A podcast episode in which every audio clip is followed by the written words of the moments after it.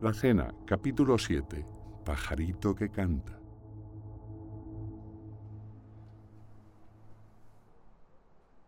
Así que después del entierro he cogido un taxi y me he venido hasta aquí. Vale. Entonces, esto es todo lo que tenemos. Una prometida infiel. Con un amigo de su prometido. Que los dos podrían tener un motivo para hacerlo. Pero no estaban en la ciudad aquella noche. Por otro lado, un antiguo amigo con el que tuvo una gran bronca. Que incluso se amenazaron de muerte. Pero según las cámaras de su calle, tampoco salió de su casa en toda la noche. Y por último, la amante de la víctima que las cámaras de la panadería de enfrente de su casa la sitúan allí durante toda la noche. Eso no me lo habías contado. En las grabaciones se puede ver la ventana de su casa. Estuvo la luz encendida todo el tiempo y se ve una silueta que pasa varias veces en la noche. Además, aparentemente no tendría ningún motivo para hacerlo. A no ser que nos esté ocultando algo. Bueno, todos podrían estar ocultando algo tan bien que ni nos estamos dando cuenta. Falta algo, algo que haga cuadrar todas las piezas. Algo que... Vaya. Buenas noches, inspectora. Acabo de recibir los documentos que me pidió con tanta urgencia ayer. Gracias por la rapidez, comisario Guillem. ¿Están todos? Todos y cada uno de ellos. Perfecto. Creo firmemente que pueden ser la clave que nos falta. Por lo que veo aquí, y si esto significa lo que creo que significa, Estoy seguro que serán muy esclarecedores. Pero mando de inmediato. Si necesita algo, ya sabe. La pieza que faltaba. Creo que sé quién fue. Me tengo que ir. Teresa, no me dejes así. ¿Quién fue? ¿Quién lo mató? Bueno, llámame luego.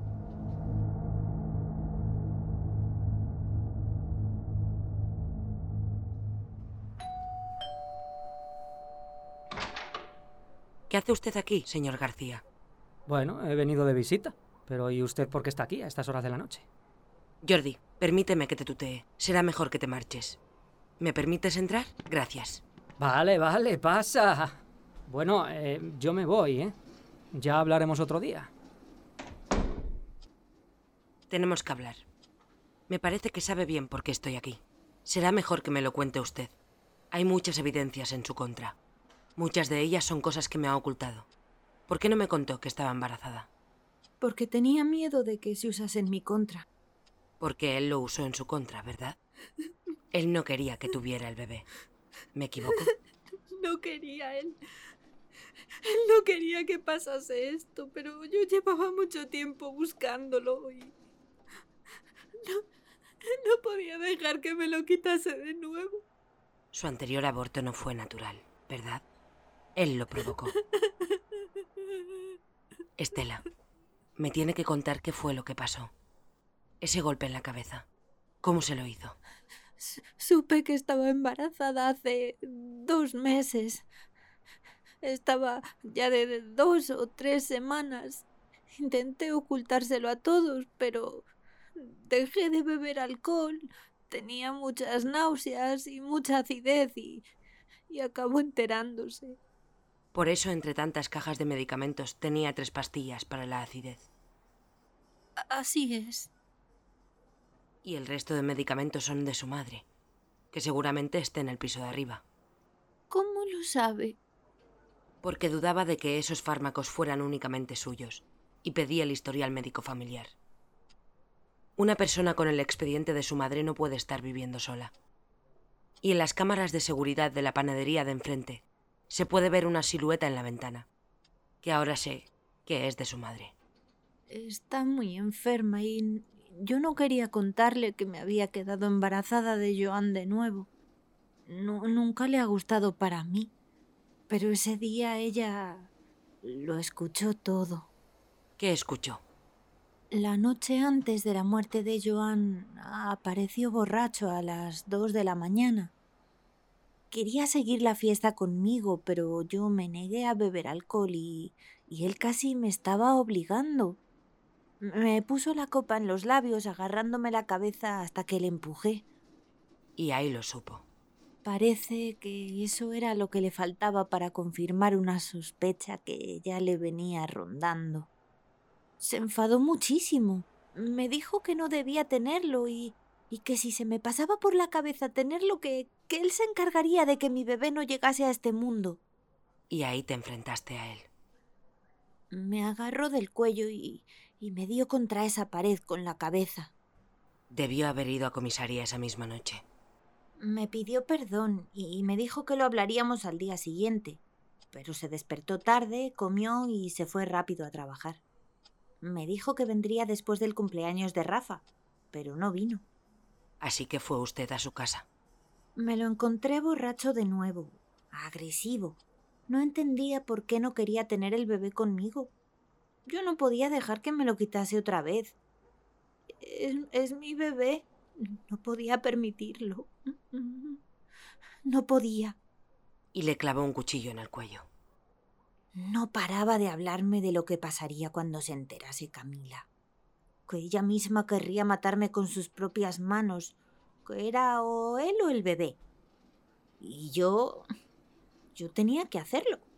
Tenía que poner mis sueños por delante de él por primera vez en mi vida.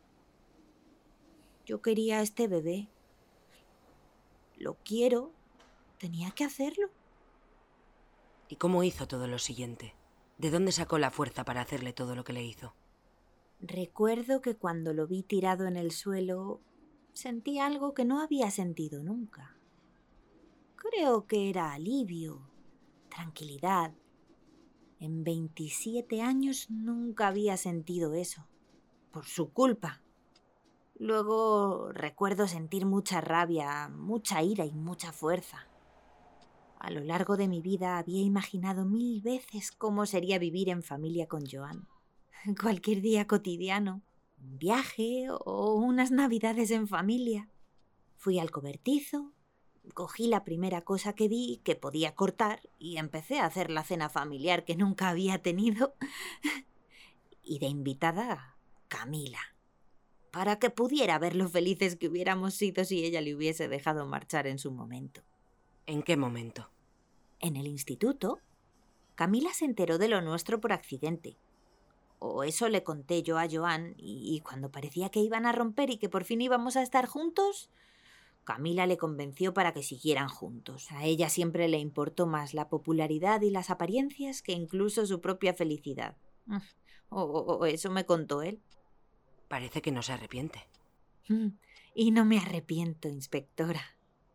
Como le he dicho antes, siento paz. Estoy tranquila. Solo pienso en mi bebé y lo felices que seremos. Debería subir a despedirse de su madre.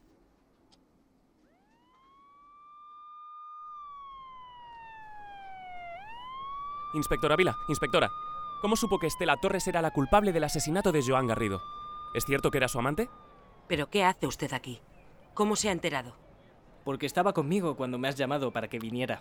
Ay, Leo. Por ahí sale. Voy a grabar. ¿Es cierto que ha matado usted al señor Garrido? ¿Qué motivo tenía para hacerlo? Enhorabuena, inspectora Vila. Lo ha conseguido. Gracias, comisario Guillem. Pero gran parte del trabajo lo ha hecho su sobrino. Tienen aquí un diamante en bruto. Eso dije yo en su ascenso. Enhorabuena a los dos. Me marcho a comisaría.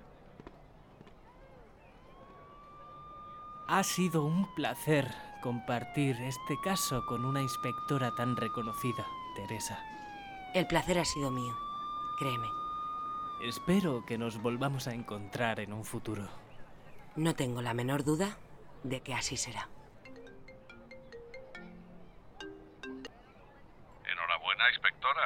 Sabía que podía confiar en usted para resolver este caso. Muchas gracias, comisario Ferrero. Lo cierto es que he tenido muy buena ayuda. Debería echarle un ojo al inspector Guillem. Realmente tiene mucho talento. Lo haré cuando la tenga usted otra vez por aquí. Barcelona ha seguido siendo la ciudad sin ley en su ausencia. La necesitamos. Todavía tengo que hacer un par de cosas aquí, comisario. Pero pronto me tendrá con usted. Eso espero.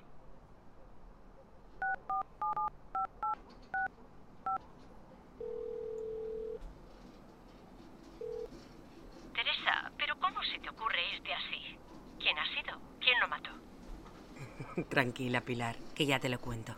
Fue Estela. Ay, lo sabía. Sabía que iba a tener algún motivo oculto. Sí, sí que lo tiene. Está embarazada de la víctima. No me lo puedo creer. Vaya giro. Los periódicos de mañana van a estar ardiendo.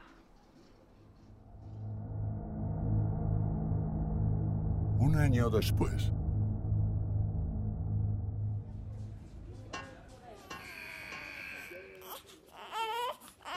Pajarito que canta en la laguna, no despiertes al niño que está en la cuna.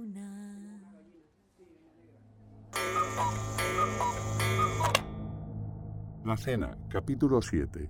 Pajarito que canta.